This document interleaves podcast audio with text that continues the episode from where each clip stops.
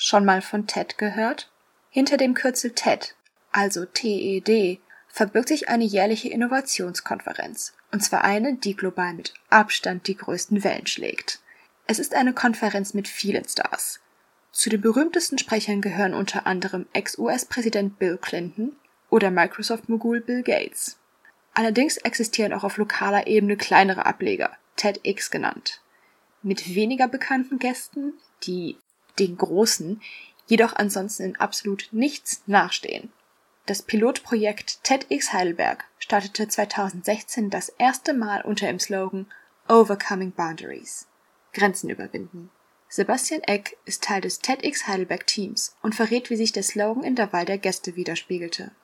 Die Gäste waren so aufgebaut, also dass man wirklich geguckt hat, dass es ein bisschen gemischt ist. Also es gab zum Beispiel den Lothar Seifert, der ist ein Experte für Zeitmanagement. Der hat dann drüber geredet, wie Zeit eine Grenze ist und wie man so die Zeit überwinden kann. Dann gab es noch eine Dame, die hat für Feminismus geredet und hat da wirklich aufmerksam gemacht, dass faktisch Frau benachteiligt wird. Und das war ein sehr, sehr konfrontative Talk, der dann aber wirklich auch ein paar Leute aufgeweckt hat. TEDx. Nicht nur stumpfes Zuhören. Die TED Experience lebt von aktiver Teilnahme. Ein weiterer Gast 2016 war der Berliner Modedesigner Merch Messiah. Er hat unter anderem für Michelle Obama Kleider entworfen. Bis zu dem Tag, wo er durch eine Krankheit sein Augenlicht verlor. Inmitten seiner emotionalen Rede wurde der Saal plötzlich dunkel.